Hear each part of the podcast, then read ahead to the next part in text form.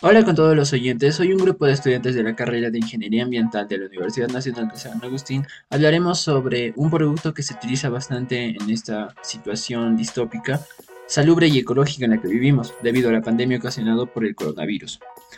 Específicamente hablaremos sobre la huella ambiental que dejan las mascarillas, que son un producto bastante utilizado por nosotros cuando queremos salir a trabajar o cuando queremos hacer algún acto social con los demás. Aquí denotaremos sus pros y contras como efecto principal o secundario, que sea directo o indirecto. En primer lugar, hablaremos acerca de sus ventajas, ya que tanto, ustedes como nosotros le sabemos a nivel social, ya que nos protege de la capacidad infecciosa o proliferante del virus. Sin embargo, ¿cuáles serían las ventajas medioambientales que esta trae? Pues en primer lugar, el uso de la mascarilla podría ayudar a reducir la demanda de materiales que se requieren en hospitales, como podrían ser los guantes quirúrgicos, las viseras, los implementos que se utilizan en una cama UCI o algún producto que se utilice para desinfectar áreas donde se encuentra el virus. Así también ayuda a reducir la cantidad de residuos biocontaminados generados por estos centros de salud. También ayudaría a controlar la cantidad de casos que, por falta de recursos o por una mala gestión en el sistema de salud, son atendidos de forma artesanal dentro de los hogares. Así reduciríamos la cantidad de residuos de riesgo biológico que pueden producirse en el hogar y ser mezclados con residuos domiciliarios que podrían ser orgánicos o inorgánicos.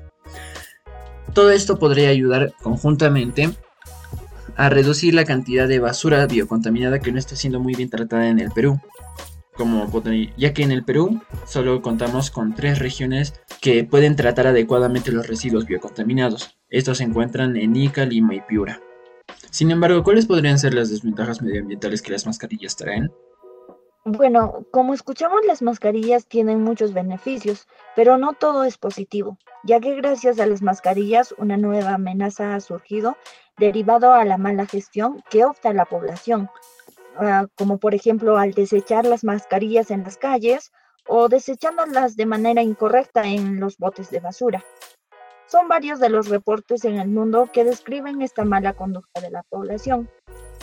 Bueno, acerca del 80% del plástico generado por la pandemia del coronavirus acabarán en vertederos, playas, bosques y sobre todo en mares a causa de la lluvia y el, y el aire, lo cual no solo propagará la la, con el contagio del coronavirus, sino que también eh, promoverá el deterioro ambiental, la contaminación ambiental, y esto conllevará un grave coste en el medio ambiente y la economía. Pero ¿qué pasa con los miles de millones de mascarillas una vez descartados? Una mascarilla higiénica común abandonada en un entorno natural puede tardar en degradarse entre 300 y 400 años. Mientras desaparece, puede afectar de múltiples formas a la flora y la fauna del entorno, al agua y a los suelos que conforman ese espacio e incluso acabar en el mar. Además de los productos tóxicos que liberan al degradarse, representan un peligro para la fauna. Los delfines y algunas tortugas marinas pueden confundir con su alimento si los ingieren, están condenados a muerte segura. También corren el riesgo de quedar atrapados en los elásticos de las mascarillas, limitados en sus movimientos y también a la vez asfixiarse. Las mascarillas también aparecen esparcidos en parques, aceras, carreteras, donde traen muchas consecuencias, consecuencias en diferentes lugares. En todo caso, ¿cuál sería una alternativa que podríamos utilizar en vez de la mascarilla común? Eh, bueno, las mascarillas reutilizables, como su nombre les indica, son un tipo de mascarillas que se pueden reutilizar. Son hechas a base de diversos eh, tipos de tela y deben de cumplir con dos requisitos eh, básicos, que son la eficacia de la filtración y la respirabilidad. Entonces, uno pensaría que el uso de las mascarillas reciclables es una opción, eh, sin embargo, si nos ponemos en un marco más actual en nuestro país, nos daremos cuenta de que la informalidad es una de las actividades que más se comete lastimosamente.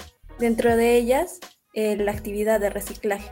Entonces, es realmente una solución usar mascarillas reciclables, pues como concepto nos parece muy atractivo y también conveniente, porque es simple de adaptarlo.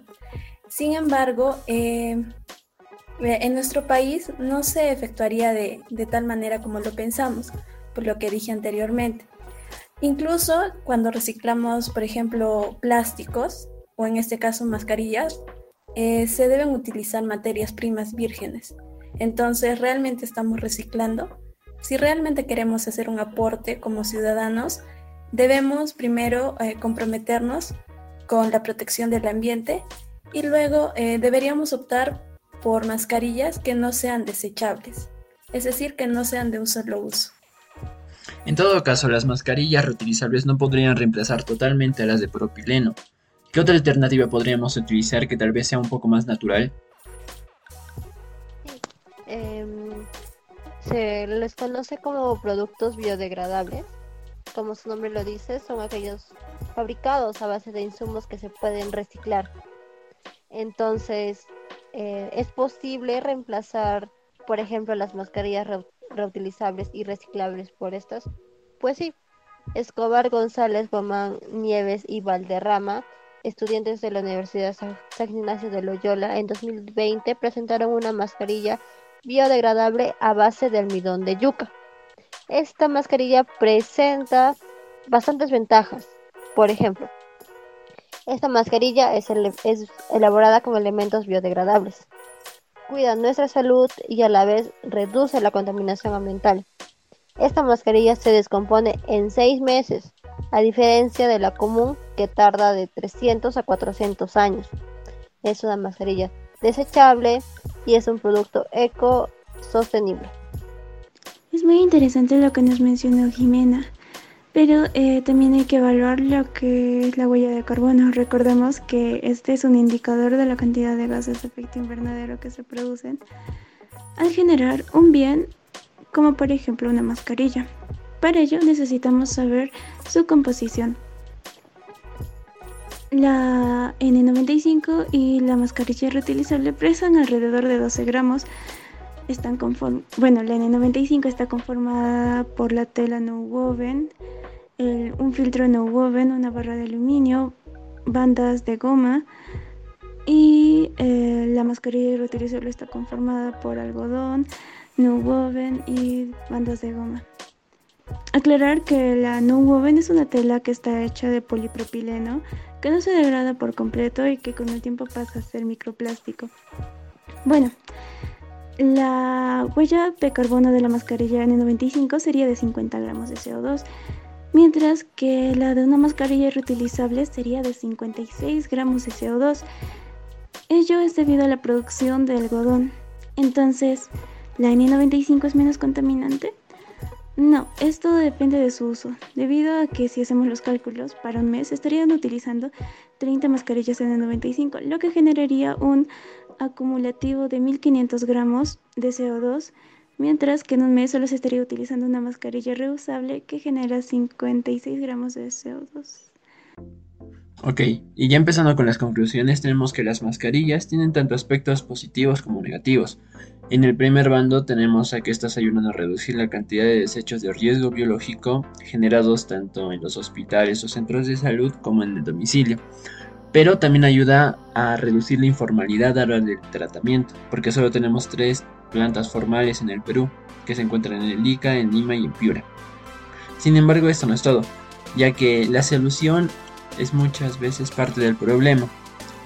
Por ello, las mascarillas también son un, riesgo para la sociedad y, para, y exclusivamente para el medio ambiente, porque el uso excesivo afecta a los espacios públicos, la flora, la fauna y los ecosistemas que son utilizados como zonas de deposición, como podrían ser los ecosistemas marinos, o zonas alejadas de la ciudad donde se cree que no habrá un impacto, pero sí lo hay.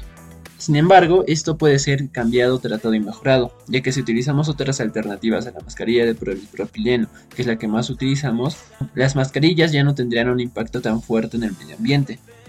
Algunas de estas alternativas podrían ser las mascarillas reutilizables como las de tela o las biodegradables como las de tapioca ya que son ejemplos bastante favorables para el medio ambiente, porque aparte de poseer un tiempo de vida más larga, contribuyen menos a la huella de carbono a nivel regional y nacional y si todo el planeta lo adopta sería a nivel mundial.